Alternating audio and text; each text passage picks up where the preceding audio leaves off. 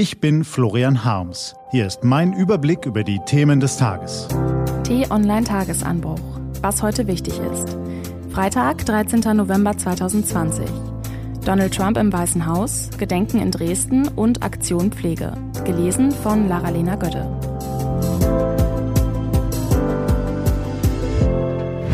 Was war? Was ist los im Weißen Haus? Wir sind Zeugen einer Krise der amerikanischen Demokratie und Donald Trump ist ihr Protagonist.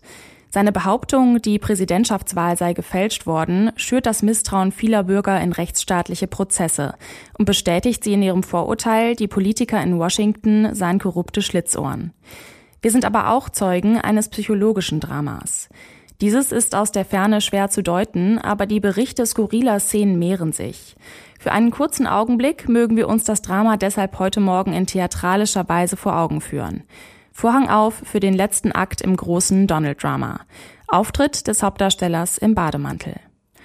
Donald, die haben eine Verschwörung gegen mich angezettelt, haben die doch von Anfang an gemacht, diese gefälschte Russland-Sache, das getürkte Impeachment, jetzt die total gefälschte Wahl, alles Betrug von vorne bis hinten. Junior, gib mir noch einen Burger, nein mit extra viel Speck. Mann, wo ist die Fernbedienung? Wer hat meine Fernbedienung? Donald Junior, die lügen eh alle, Dad, alles Lügner da, auf allen Kanälen. Donald, Lass mal sehen, Fox News, diese Verräter, haben die Seiten gewechselt. Siehst du, wie die sich jetzt dem OP Joe anbiedern? Die sind gekauft. Die sind alle gekauft. Servierte? Eric? Hier, Dad. Donald? Guck dir diese Hackfresse von Lügenjournalist an. Der lügt doch schon, wenn er morgens aus dem Bett fällt. Die haben mir, die wollen mich, das ist ein Tweet. Wo ist mein Phone? Donald Jr. Du musst denen den totalen Krieg erklären, Dad. Beende die Schummeleien der Betrüger ein für alle Mal. Donald. Totaler Krieg ist gut, Junior. Wir müssen die total ausmanövrieren. Mehr Pommes. Wo sind meine Pommes? Eric. Hier, Dad, deine Pommes, dieser Terrorist. Und wo sind die Republikaner? Wieso sagt keiner von denen was gegen diesen Betrug? Diese Schafe, total kein Rückgrat. Donald, total. Denen werde ich's zeigen. Die werden schon sehen. Das ist der total größte Betrug aller Zeiten. Aber ich werde ihn verhindern. Ich bin der Präsident der USA. Twitter. Wo ist mein Phone? Und so weiter und so fort. Lassen wir lieber schnell den Vorhang vor dieser Szene fallen, denn wir wissen natürlich, dass sie total fiktiv ist.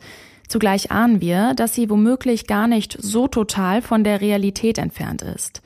Dürfen wir Reportern in Washington Glauben schenken, hat sich Donald Trump seit seiner Wahlniederlage im Weißen Haus verbarrikadiert, schleicht über die Gänge, stiert stundenlang in den Fernseher, kommandiert seine Anwälte am Telefon herum, schimpft unablässig über den Wahlbetrüger Joe Biden und wähnt sich als Opfer der größten Verschwörung aller Zeiten.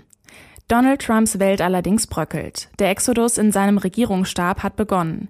Mehrere wichtige Mitarbeiter haben das Weiße Haus verlassen. Viele prominente Republikaner trauen sich zwar immer noch nicht, Trump offen zum Abtritt aufzufordern, dafür wird der Gegenwind der siegreichen Demokraten stärker. Bisher haben sie Trumps Verhalten als kindisch abgetan. Nun beginnen sie, gegen das präsidentielle Lügenfeuerwerk verbal zurückzuschießen. Die Republikaner im Kongress verbreiten Verschwörungstheorien, verweigern sich der Realität und vergiften die Quelle unserer Demokratie, wettert der einflussreiche Senator Chuck Schumer. Es ist, als würde das Haus abbrennen und sie weigern sich, Wasser darauf zu schütten, sekundiert Nancy Pelosi, die Vorsitzende des Repräsentantenhauses. Was steht an? Die T-Online-Redaktion blickt für Sie heute unter anderem auf diese Themen.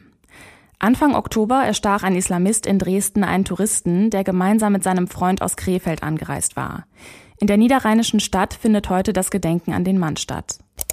Die EU-Innenminister beraten über den Kampf gegen den Terrorismus und den Vorschlag der EU-Kommission für eine Neuausrichtung der Migrations- und Asylpolitik. Und Deutschland ist ein hochentwickeltes Land, schafft es aber seit vielen Jahren nicht, ein stabiles Pflegesystem zu gewährleisten. Die Bundesregierung will den Notstand mit der konzertierten Aktion Pflege beheben. Das war der T-Online-Tagesanbruch vom 13. November 2020, produziert vom Online-Radio- und Podcast-Anbieter Detektor FM.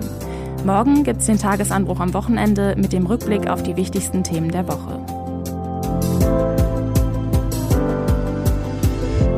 Ich wünsche Ihnen einen frohen Tag.